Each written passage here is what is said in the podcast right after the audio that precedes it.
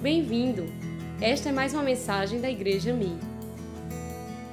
Olá, meus amados, boa noite, prazer estar de volta mais uma vez, um culto online ainda, né? Mas cremos que em breve nós estaremos juntos. Estamos com muita saudade, meu Deus, quanto tempo, né?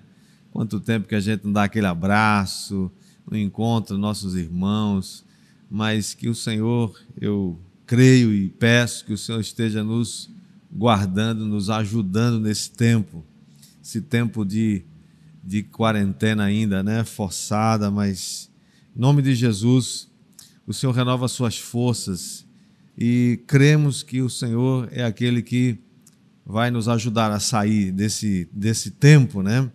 Nós estamos celebrando mais uma vez, né? Uma semana passada nós estivemos é, celebrando a primeira mensagem é, do Pentecostes. Celebramos a festa de Pentecostes. Pentecostes é a festa do Espírito Santo. É é a festa que o Espírito Santo foi nos dado como um tesouro, como uma dádiva, como um presente.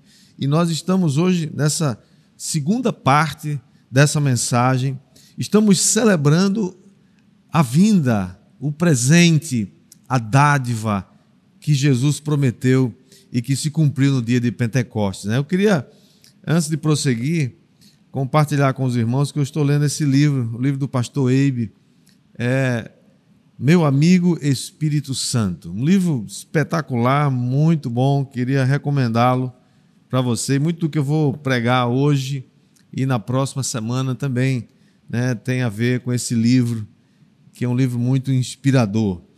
É, o desejo de Deus é que todos nós sejamos cheios do Espírito Santo. Essa é a vontade de Deus, não há dúvida quanto a isso.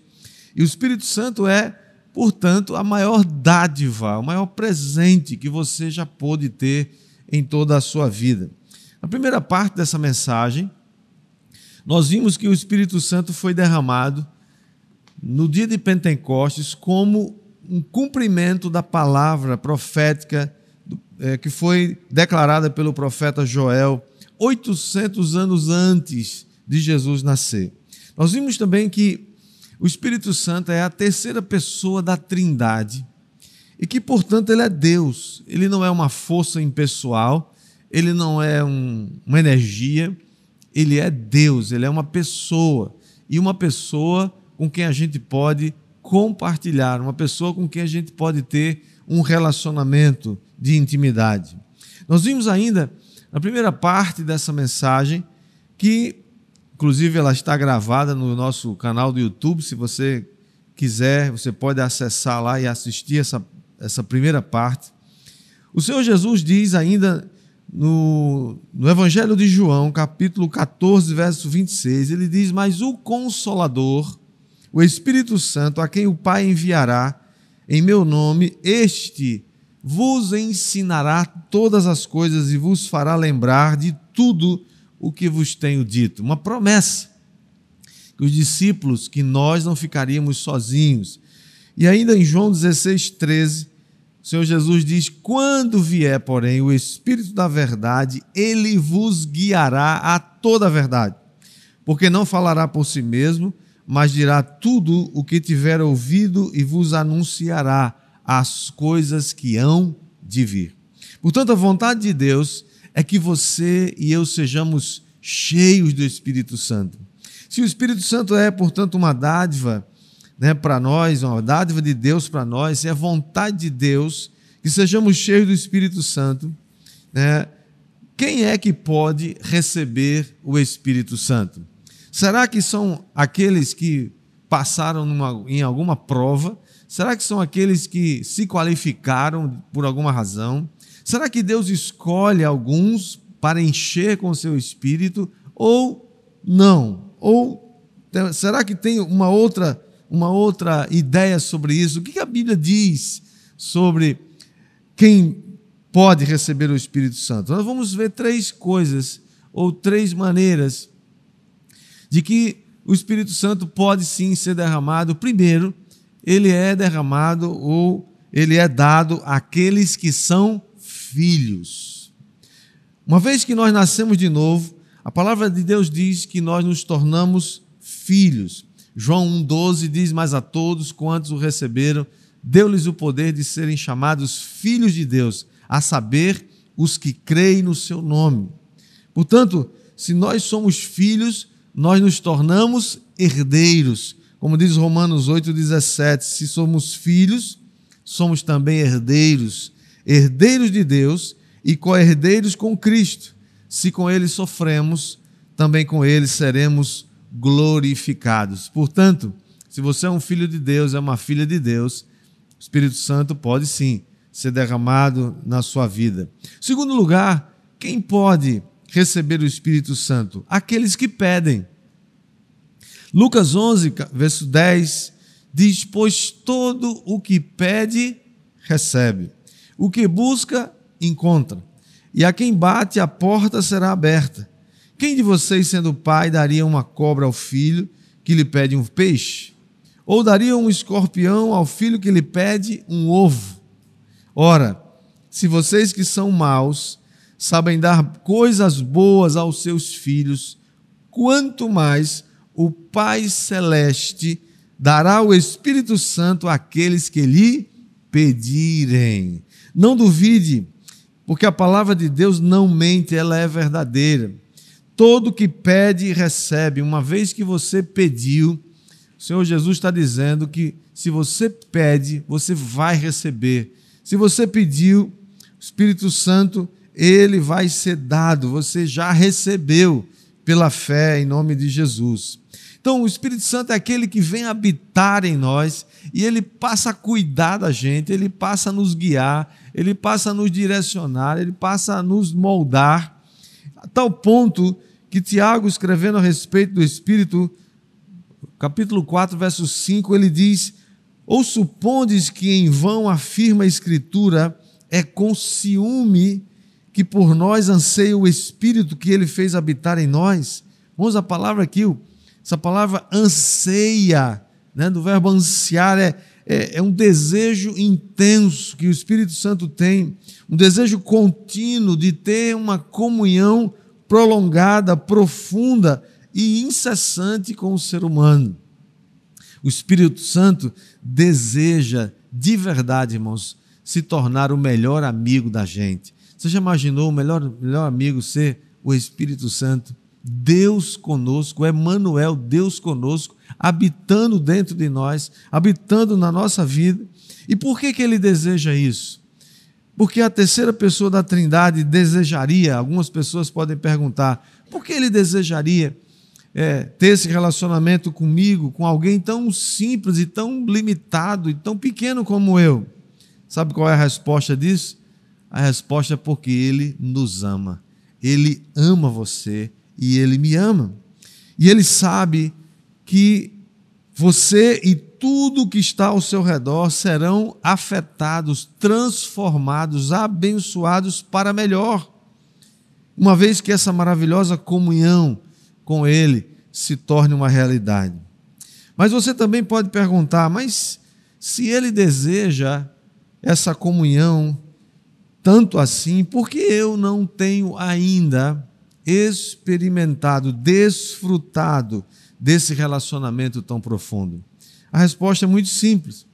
Um relacionamento precisa de pelo menos duas pessoas para existir. E para que haja um relacionamento, as duas pessoas precisam desejar, precisam querer. O Espírito Santo quer, mas ele é um cavalheiro, ele não vai forçar você e nem ninguém a ter um relacionamento com ele. nós é que determinamos, nós é que estabelecemos o nível, a intensidade do relacionamento de intimidade que nós vamos ter com Ele. Ainda o, o Tiago, capítulo 4, verso 8, ele diz: Chegai-vos a Deus e Ele se chegará a vós outros. Tudo o que nós precisamos é chegar mais perto, é chegar perto ao ponto de ouvir a voz do Senhor. E quando a gente ouve a voz dele, a gente seguir por onde a gente for. A oração, irmãos, é o meio pelo qual nós desenvolvemos essa intimidade, esse relacionamento. Mas a oração precisa ser entendida não como um monólogo, Quando a gente às vezes chega diante de Deus e fala, fala, fala, fala, pede, pede, pede, pede, vai embora. Não é assim que o Espírito Santo quer se relacionar com a gente. Relacionamento é você falar e você receber. É você falar e deixar o outro falar. Você já tentou falar com alguém que fala, fala, fala, fala o tempo todo e não deixa ninguém falar? Você perde o interesse por essa conversa, sim ou não? Então, com o Espírito Santo é a mesma coisa. Que a oração, a sua oração, seja essa oração que você fala, mas você escuta também. E você vai então desenvolvendo o seu relacionamento com Ele. Quem é que pode receber o Espírito Santo? Primeiro, aqueles que são filhos. Segundo, aqueles que pedem. E terceiro, aqueles que buscam. Irmãos, Efésios 5,18, o apóstolo Paulo está dizendo assim: Não vos embriagueis com vinho, no qual há dissolução, mas enchei-vos do Espírito. Quem se embriaga, se embriaga porque está em busca de alguma coisa, ou de alegria, ou de paz, ou de fuga. Mas o efeito do álcool é um efeito que passa rapidamente, é como uma droga. Você vai ter que tomar de novo, e vai ter que tomar de novo, e você acaba viciado. Né? Você acaba se tornando um viciado. Há dentro de nós, irmãos, um vazio. Né? Aquele espaço que deve ser completamente cheio, a fim de que a gente possa realmente desfrutar de uma alegria plena. O problema é que nós somos tentados a preencher esse vazio com coisas mundanas, com coisas que passam rapidamente, que se perdem, como o vinho, por exemplo. Precisamos preencher esse vazio com aquilo que é eterno, com aquilo que é infinito, com aquela fonte inesgotável de alegria que é o Espírito Santo. O apóstolo Paulo está falando aqui do pecado da embriaguez. É verdade, a embriaguez com vinho é pecado. Mas não somente isso, Há muitas outras coisas com as quais nós podemos nos embriagar, nós podemos nos embebedar. Né? Algumas delas não são necessariamente pecado, mas elas podem nos afastar do Senhor. Pessoas que estão jogando muito tempo fora nessa quarentena, né? jogando seu tempo fora nas redes sociais, é, gastando muito tempo assistindo filmes, séries, né? ou mesmo jogando videogame. Essas coisas não são necessariamente pecaminosas, mas elas nos embebedam, elas nos roubam o tempo e elas são capazes de impedir ou obstacular o melhor de Deus para nós. Quando nós estamos cheios do Espírito Santo, quando nós nos permitimos ser cheios do Espírito Santo, quando nós tomamos a iniciativa de nos encher e essa medida fica cheia, né? vai, vai subindo. Nós começamos a ser cheios do fruto do Espírito. Né? Nós já vimos na primeira parte dessa mensagem que ele é o fruto do Espírito é amor, alegria, paz, longanimidade, fidelidade, bondade, mansidão, domínio próprio, como está lá em Gálatas 5:22. O Espírito Santo, portanto, irmãos, deseja ter uma amizade profunda com a gente. Ele deseja ter uma amizade profunda com você. A, a bênção apostólica, que nós sempre terminamos o culto com ela, na versão da Bíblia, a mensagem diz assim: A maravilhosa graça do Senhor Jesus Cristo, o grande amor de Deus e a amizade profunda do Espírito Santo sejam com todos vocês. Essa expressão amizade profunda. É a tradução da palavra koinonia, para a qual não existe uma tradução exata na língua portuguesa. Além da comunhão, essa palavra koinonia carrega, traz consigo um sentido de parceria, um sentido de companheirismo, de associação. É algo forte, é algo mais do que uma simples comunhão. É uma parceria de fato. A comunhão do Espírito Santo significa um desejo dele de ter uma amizade profunda com cada um dos seus filhos.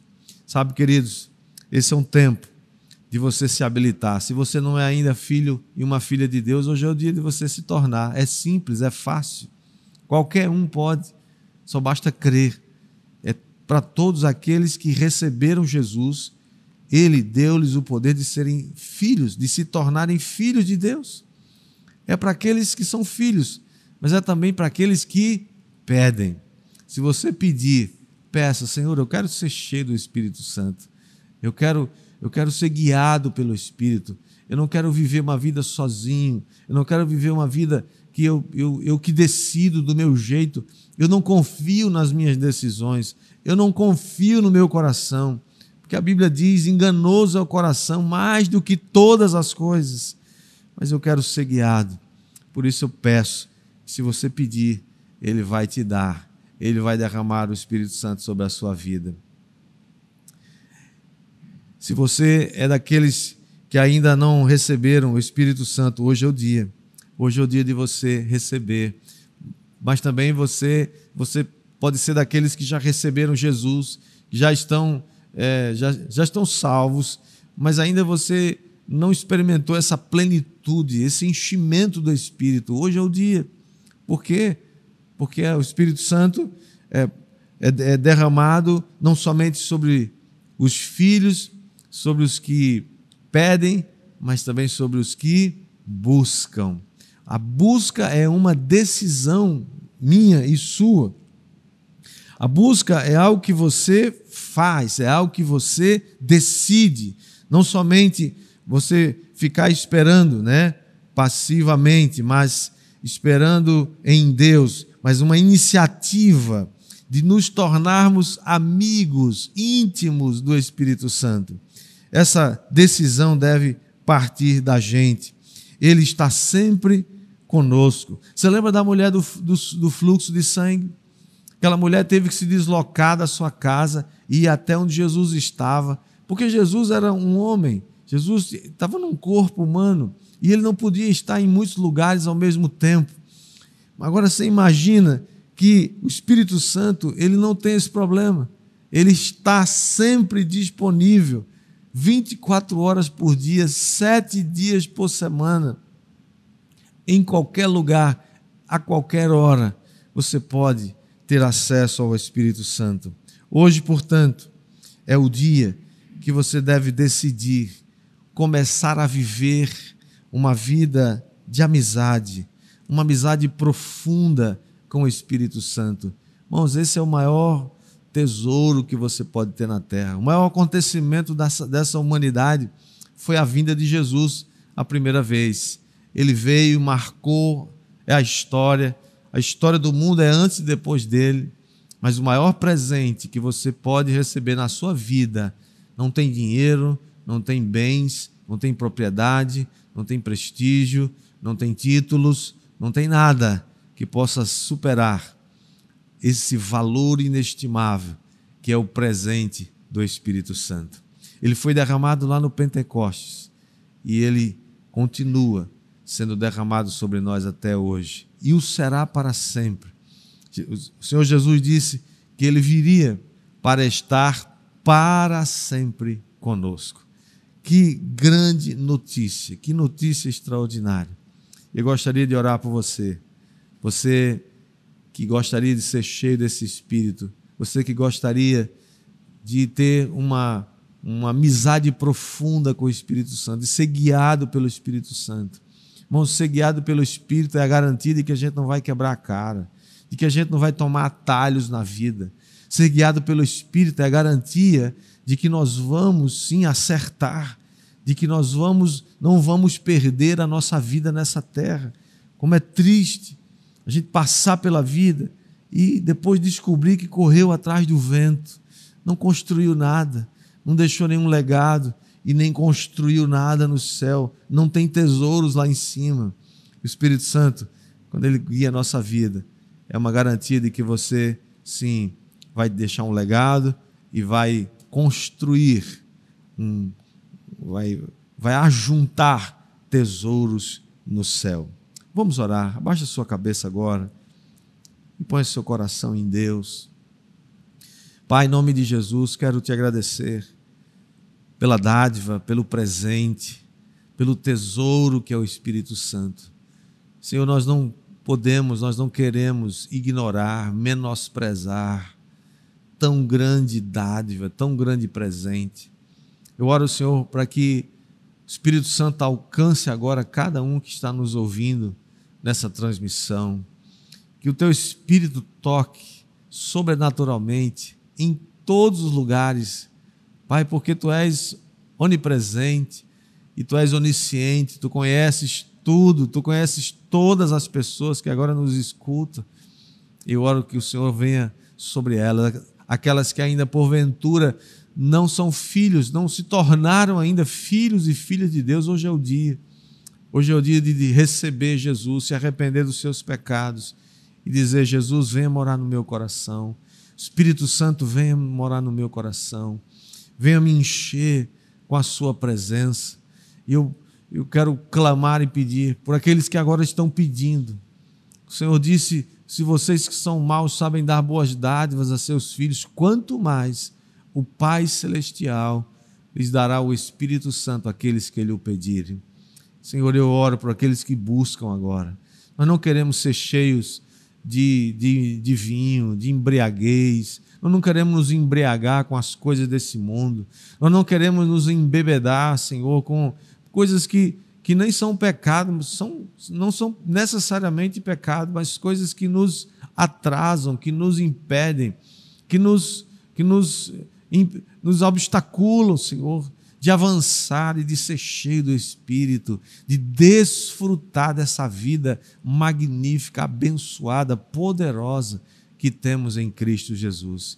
Sobre cada um que, que orou agora comigo e que recebeu pela fé, eu declaro a bênção do Senhor sobre a sua vida, em nome de Jesus. Amém.